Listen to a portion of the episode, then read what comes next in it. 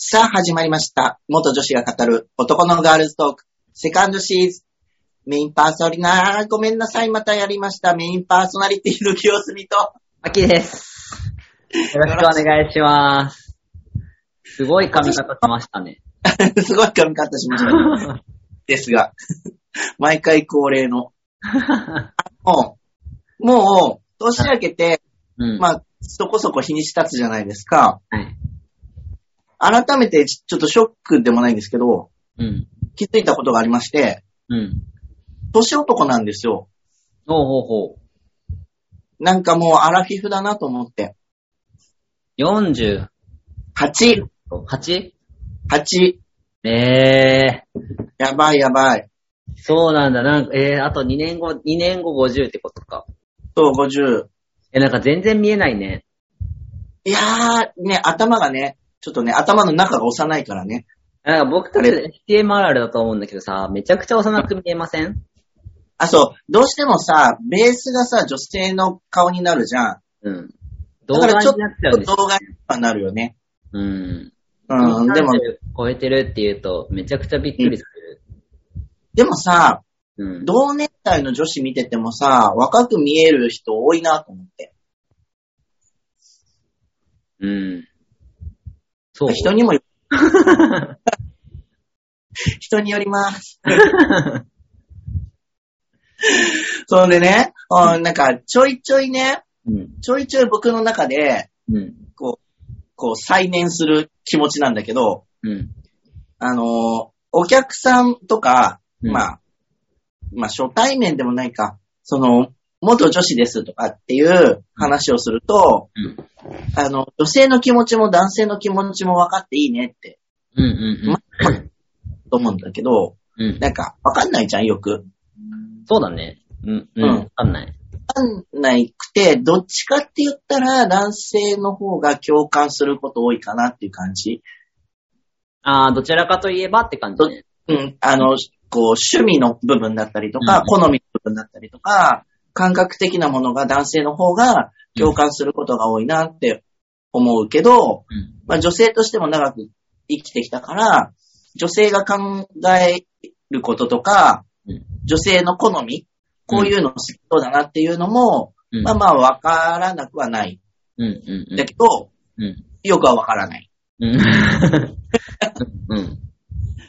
で、で、で、前は、なんか、あの、男性の方が共感できて、女性の方はどちらかというと女性と暮らす中で学習した感じですっていう風にうん、ずっと話してたのね。うんうん。で、最近その説明とかもめんどくさくなっちゃって、うん。なんか、あの、女性の気持ちも男性の気持ちも分かっていいですねって言われたら、あ、そうですねって流すようになっちゃったのね。うんうんうん。もうなんかいちいち説明しなくてもいいやと思って、うん。で、流すようになっちゃったの。うんうで、それで最近ずっと来てたんだけど、ん。うん。これはこれでよろしくないんじゃないかと思い始めて、ああ、そうなんだ。そう、んあのーさ、うん。こう、世間一般的にって言ったらあれなんだけど、うん。元女子だと元女子同士で出会うことってまあまああるけど、うん。元女子でカミングアウトしないでこう、男性として社会生活を送ってる人も山ほどいるじゃん。うん。うん。うん。だから、その、例えば僕の、僕は、あの、仕事上カミングアウトしして、うん。元女子ですって言った方がお客さんの安心感あるかなと思ってカミングアウトしてるじゃん？うん。うん。だからお客さんにとっては、その、性同一性障害を抱えている女性って、僕以外に出会ったことがない人も山ほどいて、うん。うんお初だったりして、で、この後も出会わない可能性もあったりするわけじゃん。うん。うん。最初で最後かもしれないってことね。最初で最後かもしれないし、いても気がついてないとかあるから、その、元女子 FTM と、こう、ななんていうかリアルに話をしできる、うん。できて、いろんなことを聞けるのって、うんそうなかったりするわけじゃん。うん。うん。そしたら、僕がステレオタイプになってしまうと思われるのもやばいのかなと思って。ああ、その男性の気持ちも女性の気持ちも、どっちもわかるのが FTM っていうふうに思われてるそうそうそね。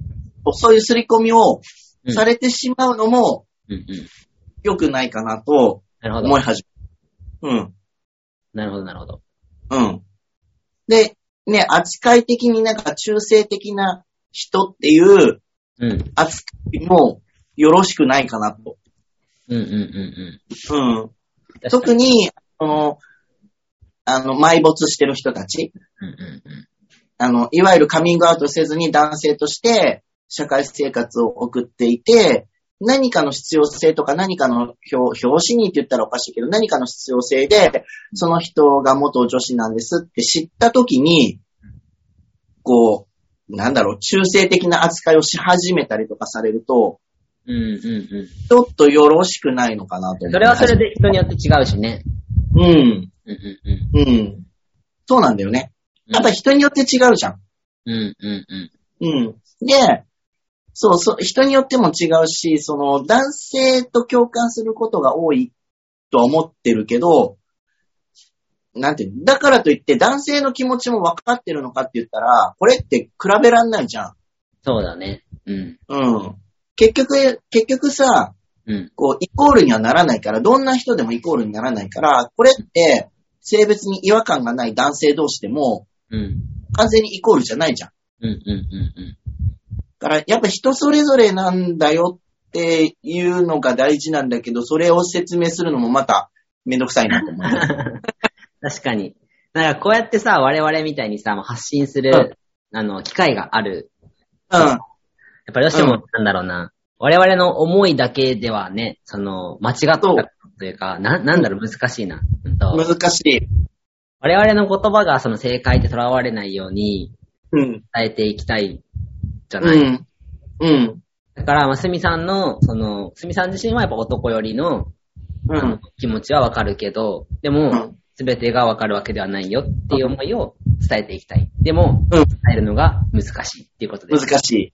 そう。で、この間聞かれたのが、その、まあ、元女子ですってカミングアウトしししてるんだけど、お店ではね。うんただ、なんか、やっぱりその元女子に出会うことってそうないから、うんじゃあ恋愛対象はどっちなんですか？男性はいはいはい。聞かれた時に、僕ゲイじゃない？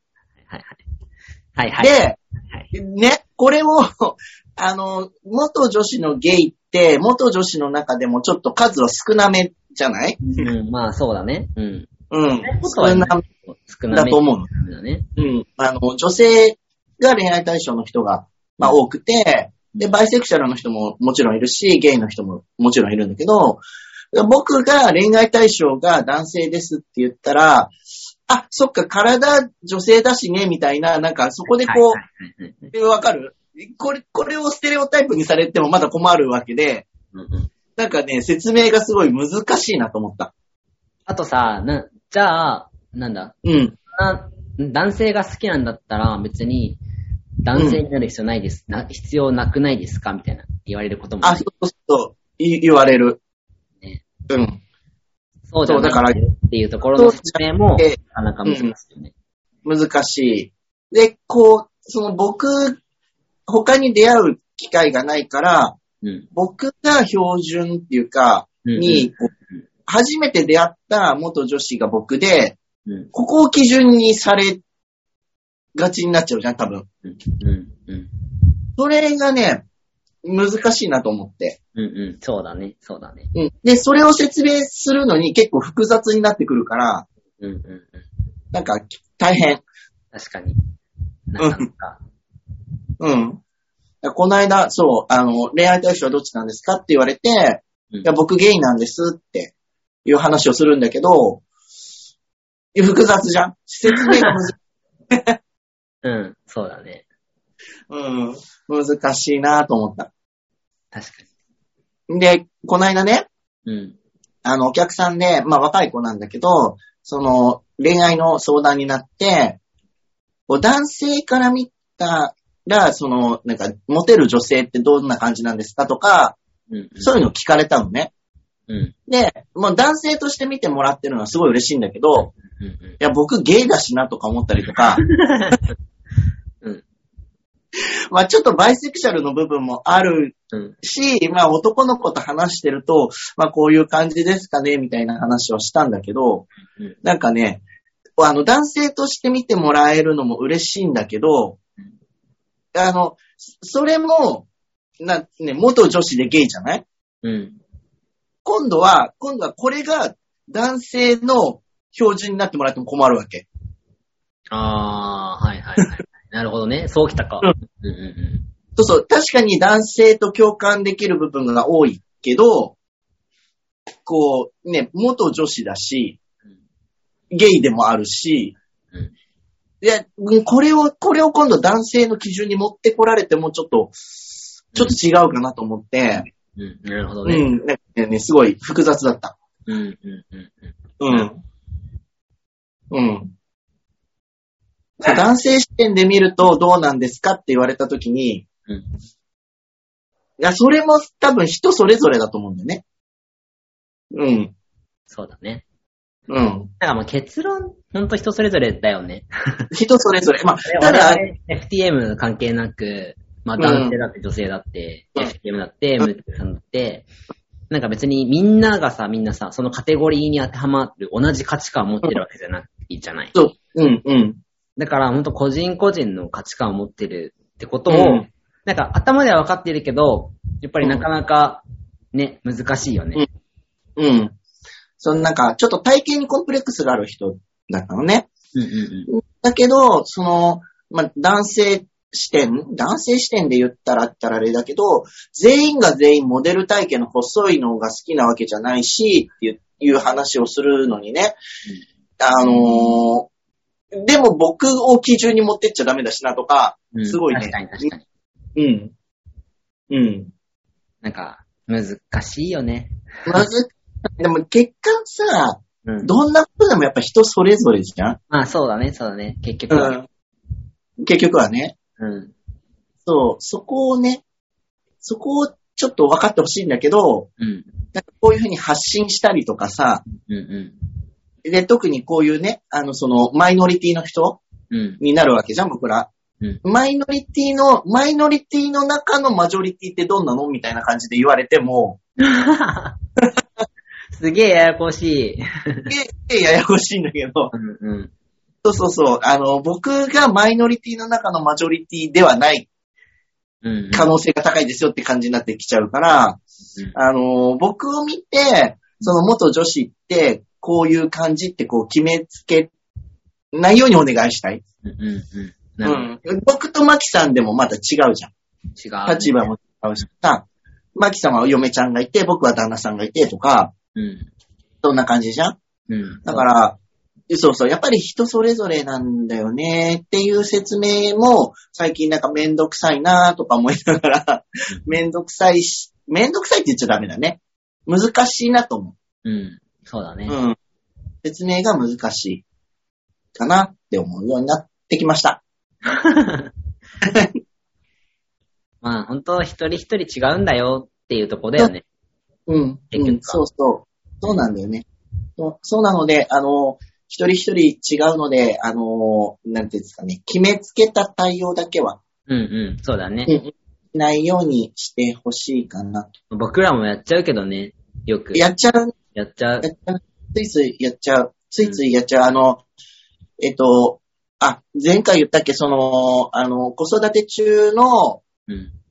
お母さうん。んが、みんなパートナーがいると思い込んでたから、僕は。あー、なるほどね。うん、うん、うん、うん。うん。旦那さんがいるって思い込んでしまって、それを前提で話をしてしまったことがあったのでうん、なんかそういうね、思い込みとか決めつけとか良くないなって、うん、思いました。うん。そんな感じです。はいはい。はい。なので、またなんか、あの、元女子のこととか質問あったら、またお便りいただぜひ、きできるので、まはい。はい、お待ちしてます。じゃあ、今月はこんな感じで、メインパーソナリティの清澄と、マッキーでした。バイバーイ。はい。